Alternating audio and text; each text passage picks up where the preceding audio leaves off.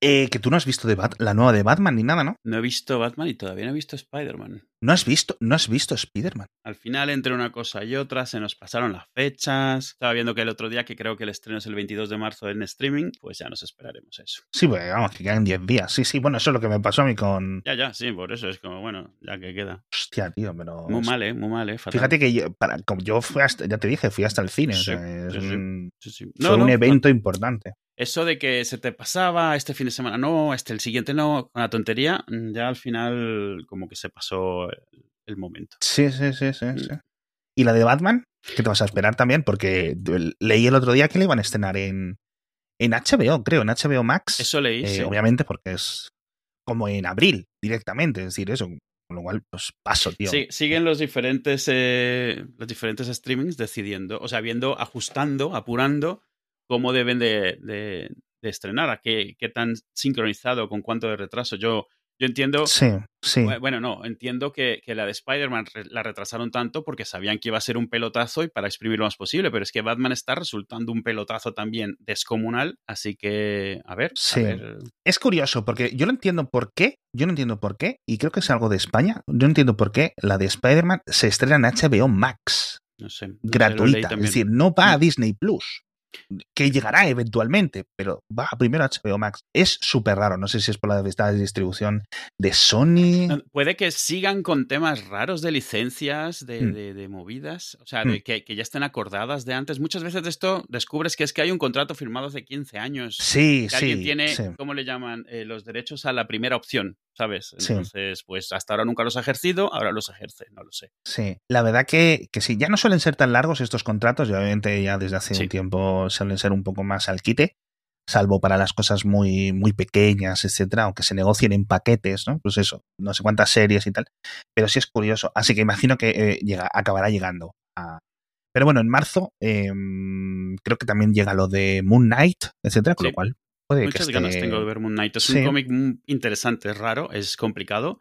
eh, es inusual. o- originalmente no lo era, pero hoy en día es sobre, sobre temas de enfermedades mentales. O sea, no, no directamente, pero Moon Knight está- es una persona muy dañada eh, mentalmente. Y entonces, hace tiempo era algo que intuías, pero se ve que no era realmente la intención de los escritores, sino hacer una especie de Batman en Marvel, literalmente Sí, y con el tiempo fueron metiéndose más en algo que en Batman siempre te han dejado un poco implícito, pero no dicho. Está claro que Batman no está bien de la cabeza, vamos a ser claros. En el caso de Mark Spector, Knight es todo lo contrario, es un tipo que tiene muchísimos problemas, él mismo sabe, tiene perfectamente claro que está loco, o sea, lo sabe, y, y es algo con lo que el cómic lidia, es el tema conductor del cómic, y lo que le pasa eh, en su vida es un poco consecuencia de eso. Y la mitad de los cómics no sabes si le está pasando algo o lo está alucinando. Pinta bien en el tráiler, pero todas pinta bien en el tráiler. A ver Sí. qué tal resulta. Este es otro que se está asegurando que tiene Comic Cons y cameos por el resto de su vida, que entre Sí. Star Wars, Dune y ahora Moon Ah, Knight se está asegurando Sí, de pegarle a todos los palos que haga falta. sí, me recuerda un poco a Harrison Ford en su época, ¿no? Que estaban en las grandes franquicias. Pues sí, es también, yo que sé, como si Keanu Reeves algún día necesita tirar extra, pues ahí tiene. Vamos, nada, todo lo que haga falta. O Ian McKellen. Sí, bueno, exacto. ¿Qué necesitas? ¿Necesitas un mago? ¿Necesitas un supervillano? ¿Qué necesitas? Tú dime, ¿necesitas un nazi loco que vive en Nueva York? Yo, yo lo que quiera.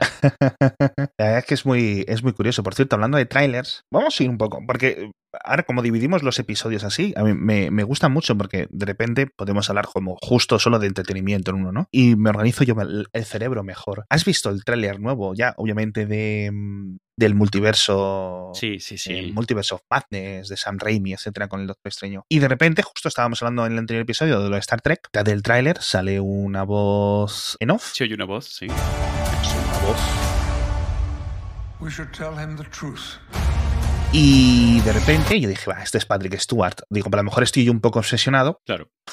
pero no, efectivamente, no, no. O sea, tal cual. Y luego hay partes del, del tráiler que dicen, no, esto es los Illuminati, ¿no? Es decir, ¿qué hace este señor de los X-Men de Fox? Sí, ¿Qué hace aquí? Y dice, bueno, pues parece que lo vamos a meter, aunque sea con cazador, aunque sea como algo que sale o aparece durante cinco minutos, aunque Sí, quizás luego una, lo podamos. Una referencia un poco de pasada, pero no entramos, con lo cual es una buena excusa, considerando que es una sociedad secreta, que lo, entre- lo dejen entrever, pero a lo mejor no se metan de lleno en ello y vayan, que se hace mucho en pelis de cómics y en los cómics mismos. Vas dejando historias sin contar para poder contarlas después, pero mientras dejas a la gente con la idea. Bueno, a ver cómo lo cuentan, porque la verdad que pinta muy bien. Yo estoy muy contento de que vuelva Sam Raimi a- al mundillo este de, de los superhéroes.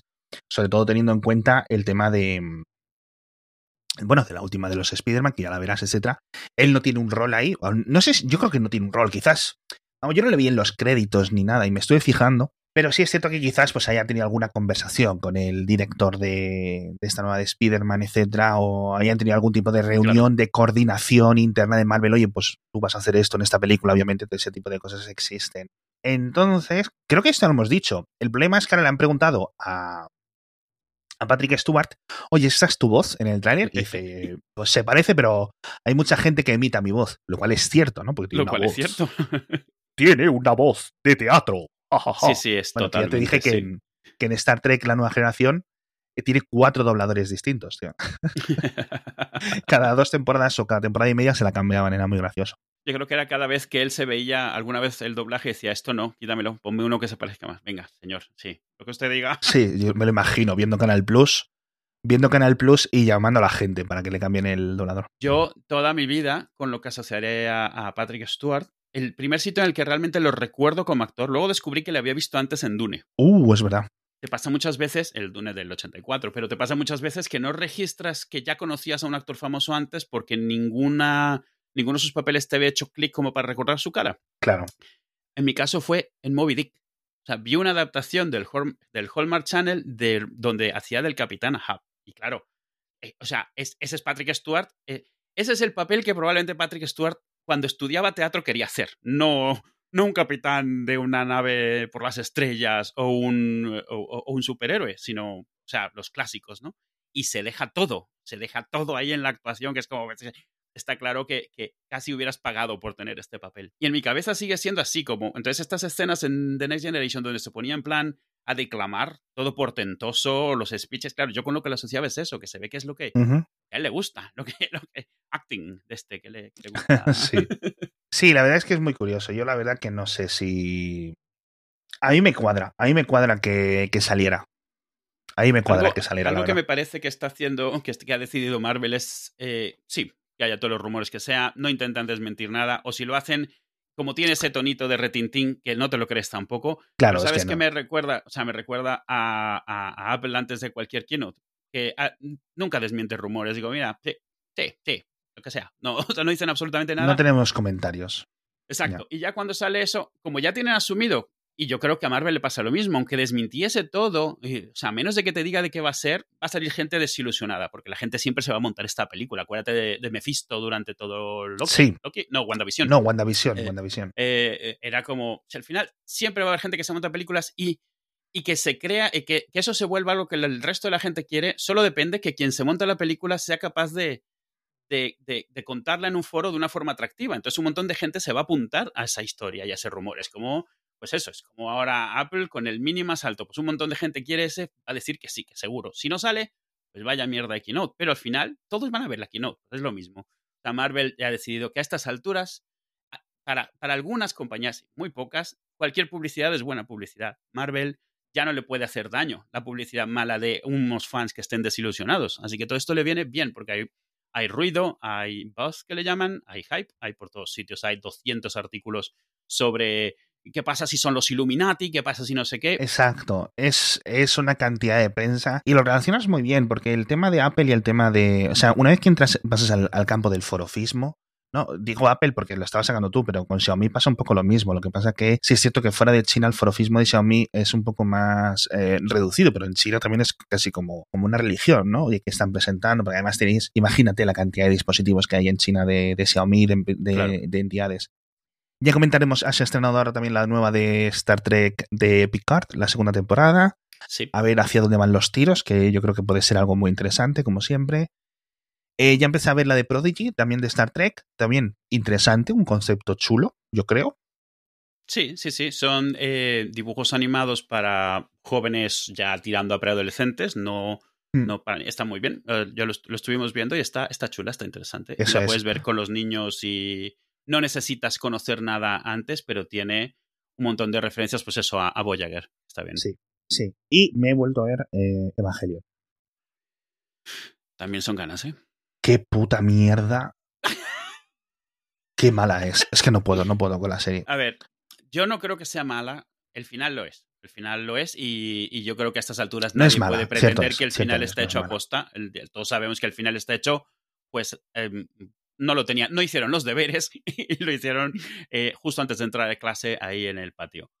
La serie como tal no es que esté mala, lo que pasa es que se ha creado tal cosa alrededor de esa serie que las expectativas y las películas que se monta la gente son muy grandes. Lo que el tío quería contar, lo contó. O sea, la, la- serie está bien, la, la serie es sobre, pues imagínate una serie de mechas, pero pues todo el mundo está traumatizado de tener, de lo que sucede en este mundillo, de los villanos que vienen, de lo que tienes que ir para hacerlo, y ya está. O sea, y, y- y es uno de estos animes, que hay muchos animes de estos, que son mm, a veces muy psicodélicos, a veces muy raros, a veces muy chungos, pero está hecho así a posta, no es que está mal hecho. Pero se ha, se ha hecho como si fuera un, un anime, eh, ¿cómo se dice? Eh, mainstream, y no lo es. Es, es complicado y, y- y no aspira a tanto como las películas que se ha montado la gente. Entonces, cuando lo ves, muchas veces es como, bueno, los robots están guay, eh, el chaval este está muy mal de la cabeza, eh, vaya película que se han montado con la religión, pero si intentas ir más allá es posible que te desilusiones, porque necesitas estar muy predispuesto a ver cosas que no están claramente ahí para que esa parte te guste. Obviamente, pues, no voy a, no voy a presumir de haberla entendido esta vez tampoco. Es decir, entiendo, entiendo las primeras partes, etcétera. Eh, en esta ocasión ya aproveché para verme, al menos me he visto la primera película, que es como eh, un final alternativo, un final de otro ciclo, porque, bueno, el- mi, mi mujer sí que es fan de Evangelion y sí que me lo ha intentado explicar y hago inciso y, y énfasis, mejor Sí. dicho, en el, en el intentado. Pero bueno, a mí esto es porque estaba viendo un día dando, dando vueltas por los menús de Netflix y me encontré lo de Shin Godzilla, que lo comentábamos aquí, creo. Sí, Y dije yo, coño, Hideki Anno. O Hide- Hideki, Hide, Hideaki, Hideki Anno. Eh. El, el- el creador, el creador de Evangelion. Y entonces te salía como recomendada. Dije, bueno, venga. Y hice un- la- mi técnica favorita, que es empezar en el episodio 2. Que esto es algo que sigo recomendando a todo el mundo hacer con series, casi incluso si nunca las habéis visto. O sea, lo de empezar en el episodio 2 o en la segunda temporada, esto es increíble. O sea, pero para tantas y tantas series os va a gustar más, incluso de estas series largas o de estas series que más o menos os suenan o sabéis un poco de qué va la cosa, de verdad, eh, aunque nunca la hayáis visto, empezad siempre en el primer episodio de la segunda temporada o en el segundo episodio de la primera temporada. Creo que es mejor experiencia en la mayoría de ocasiones. Creo que es mejor, porque vas a entrar como al... Entras un poco ya con la cosa calentita, ¿sabes a lo que me refiero?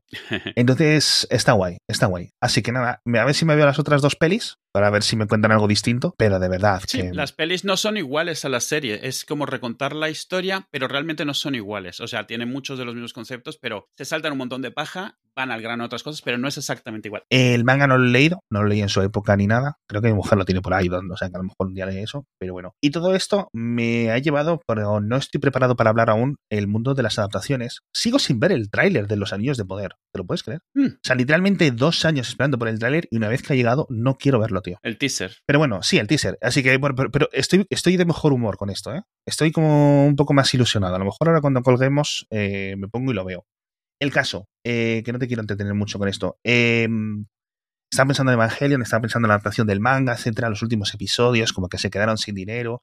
Y parecían PowerPoints los últimos dos episodios directamente, Sí, ¿no? sí, y, y lo han reconocido abiertamente. No hicieron los últimos, los hicieron de retazos. eh, trata, o sea, es más bien, los hicieron y se inventaron una historia para ellos. Lo- la, la- la- la parte real de la historia dentro de esos episodios son tres o cuatro minutos, nada más. O sea, el resto es, pues vamos a ver con lo que tenemos que nos montamos aquí. Se les, se les fue de las manos, se les fue de tiempo, se les fue de presupuesto y bueno, famosamente. Por eso existen las películas y luego las terceras películas.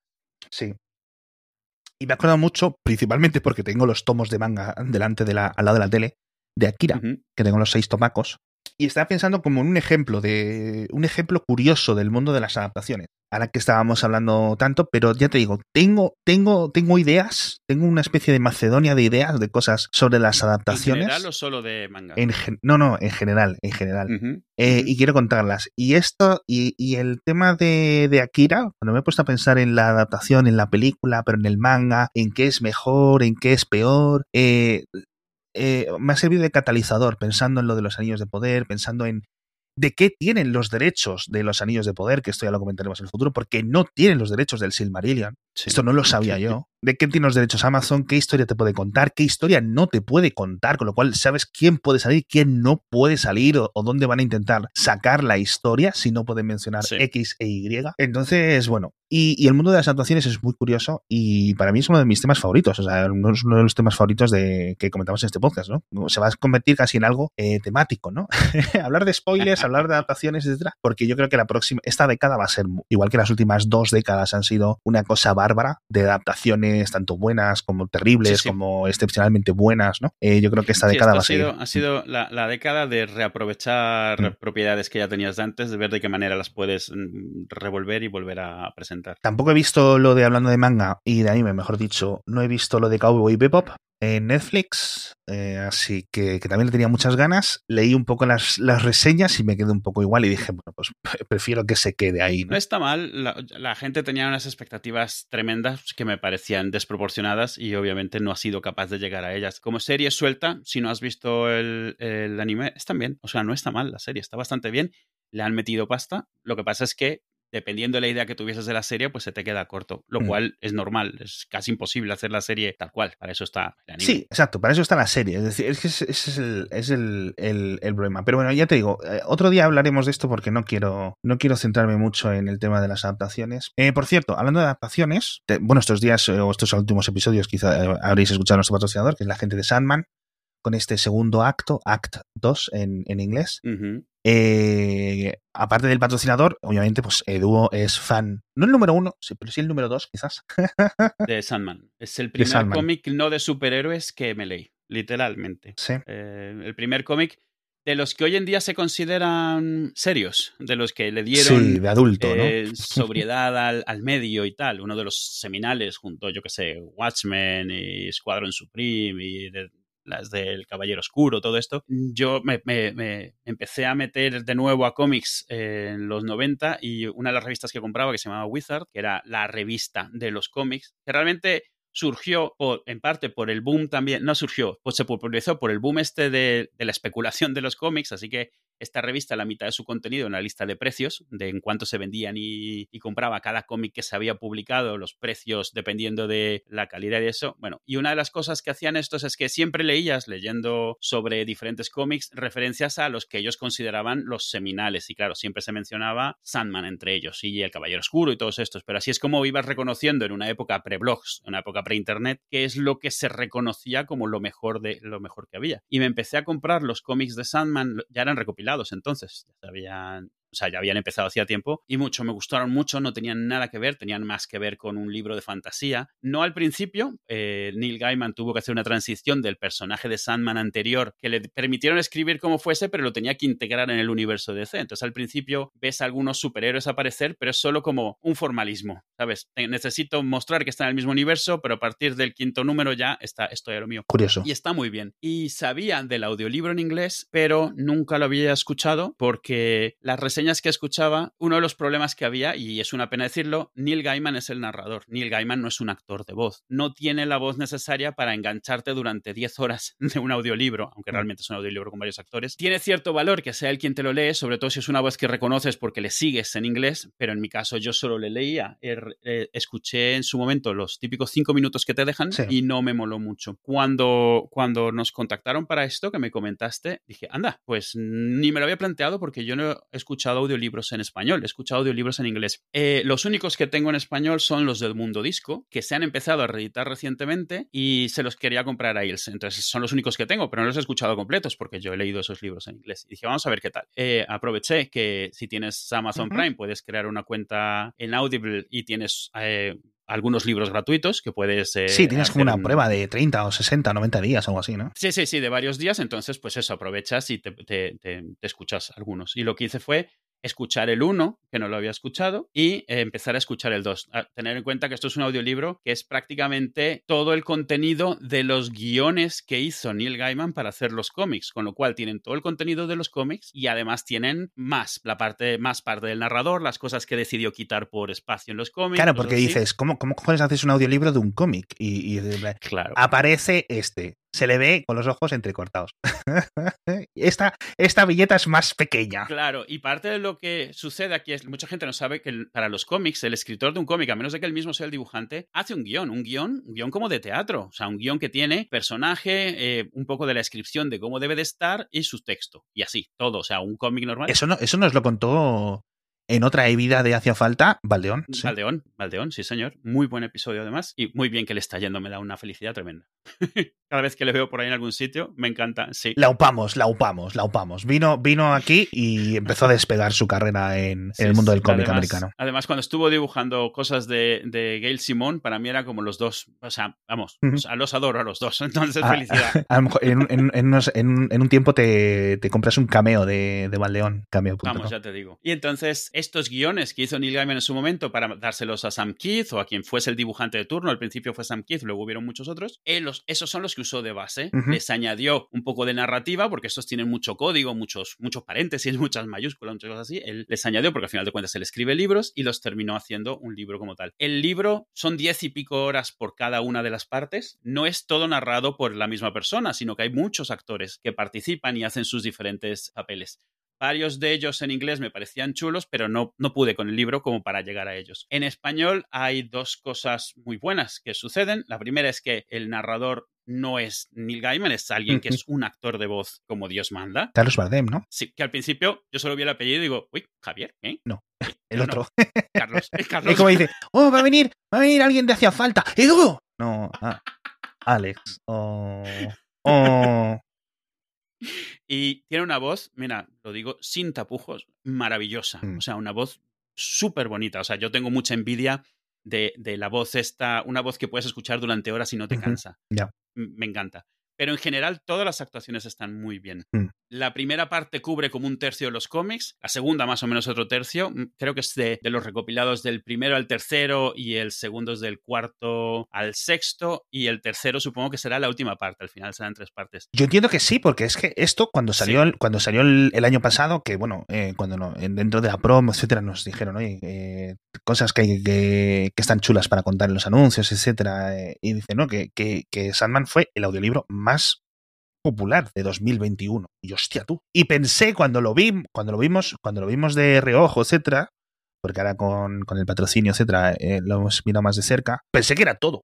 Pero no, o sea, dividido en 1, 2 y 3, ¿no? Bueno, al menos 1, 2 los que van. Sí, van dos. Acaba de salir el segundo. Eh, van un poquito a la par de los de Estados Unidos mm. y deberían anunciar, creo que van uno cada año, uno cada año y medio. Mm. Y, y, debería, ya deben estar haciendo el tercero probablemente. Sí. Y con el tercero se terminará todo. No sé, estuve haciendo cuentas y me parecía que les faltaba un poco para completar el tercero, pero a lo mejor hubo, ha habido mil historias alrededor de Sandman, tanto de Neil Gaiman como de más gente. Eh, de hecho, la serie de Lucifer, no la de televisión, la de los cómics en la que estaba la de televisión que no tiene que ver, uh -huh. es un spin-off de Sandman. Y hay muchos spin-off de cada uno de los, de los, eh, de los Endless, o sea, de Destiny, de, de, la muerte. La muerte es el personaje más popular de Sandman, -huh. por encima de Sandman, dentro sí, sí. De, los cómics. Entonces tienen sus propios spin-offs, así que no me extrañaría que, que, a lo mejor lo rellenasen con una pequeña historia de alguno de ellos. Si sí, sí hiciese falta, que no lo creo, porque al final de cuentas esto es narrado, con que narres un poco más. Exacto, exacto.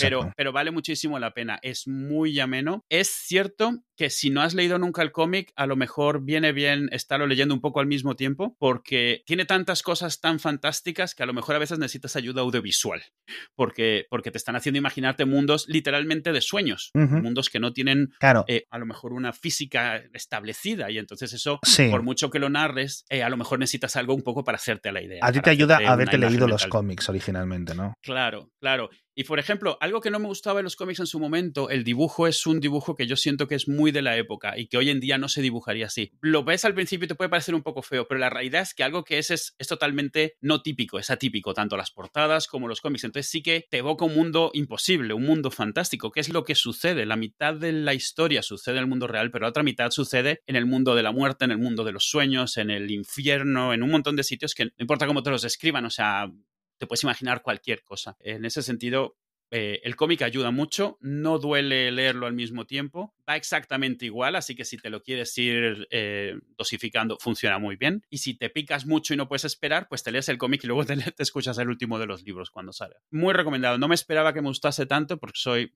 un poco, supongo, un poco clasista con el tema de los doblajes, pero aún así me ha gustado mucho. Me han encantado las voces, me ha encantado la traducción Nunca he leído Sandman en español, así que no sé si la traducción es fiel o no al libro, al cómic, pero definitivamente la historia es fiel al cómic en inglés, tal cual. O sea, tal cual. Muy, muy bien. Me gustó. a mí me ha parecido curioso cuando me dijiste, hostia, pero si es que estoy escuchando el libro en español, el audiolibro, y dice, está mejor que el de inglés. Y yo, pues venga, esto lo. Totalmente, lo tenemos que comentar. O sea, más allá del patrocinador. También es cierto que se está currando muchísimo los audiolibros en español, porque yo sí que escuché el, audio, el, audiolibro de Mundo Disco y es muy viejo y es una... La gente le tiene cariño, obviamente, porque es de toda la vida, pero yo no lo consideraría un excelente audiolibro. Cuando escuché eh, los primeros cinco minutos de los que compré en español, también lo mismo. O sea, una calidad tremenda de voz, de doblaje. O sea, porque al margen de, de, si es fiel o no es el doblaje, la redacción importa mucho. Puede que el doblaje no sea fiel, pero lo que estás oyendo te encanta y está súper bien redactado y eso también tiene su valor muy bien estaba también. Entonces, se está haciendo muy buena labor de, audiolibros en, español. Vamos, yo no pensé que fuera a recomendar, lo recomiendo. Sí. Mucho, sí, sí, sí, sin rodeos. No, yo otro día tenemos que hablar porque siempre lo, creo que lo he dicho alguna vez de, oye, tenemos que hablar de lo de los patrocinadores, etcétera, de, cómo encajamos. Eh, no es que rechacemos 200 patrocinadores, pero sí es cierto que, tampoco estamos publicando de forma relativamente esporádica y tampoco queremos eh, agobiaros con, con, publicidad. Entonces, cosas que a nosotros nos vayan a gustar, y, o que creemos que pueden encajar con la audiencia somos los que los que aceptamos. Y pues, pues por, por, por, suerte en esta vida nos ha tocado caer en gracia a las agencias que están moviendo estas grandes producciones y distribuciones etcétera y, y ya está o sea que, que tendremos. Eh, ya digo lo comentaremos en otro programa cómo funciona este tema pero eh, no sé si recuerdas que como en diciembre dije oye a lo mejor tenemos por ahí unos, unos correos, algunos briefings de Boba Fett, eh, de patrocinio de Disney, eh, al final no salió esa campaña, pero hostia, tío, ¿eh? Te imaginas, ¿no? Yo digo, tú imagínate. dile, dile a, tu niño, al, al, al Edu de, de 10 años, que George Lucas, ¿no? Que, que Boba Fett le va a dar dinero en, cuando tenga más que Le va a dar dinero por hablar de él. Yo, bueno. Así que, no, es curioso. Un día lo comentaremos porque la verdad es que es un mundo fascinante todo este tema de cada vez más, más eso.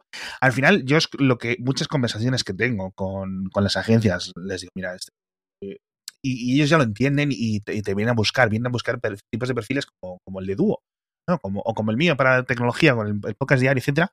Esperamos mil podcasts, etcétera, que, que digo, mira, tenéis aquí gente eh, que es completamente influente en su, en su campo. Es decir, eh, no son influen no, no es alguien que vaya a romper Instagram, pero eh, cuando Edu habla de cosas, pues la verdad es que tiene un impacto, no en millones de personas, pero sí en miles de personas, y, y la verdad que es una persona que tiene su, su nombrecillo reconocible en un subnicho, ¿no? Pues eso, de gente... Sub, sub, subnicho. gente tarada de gente nada, pero oye, gente, entonces. Gente de poco criterio.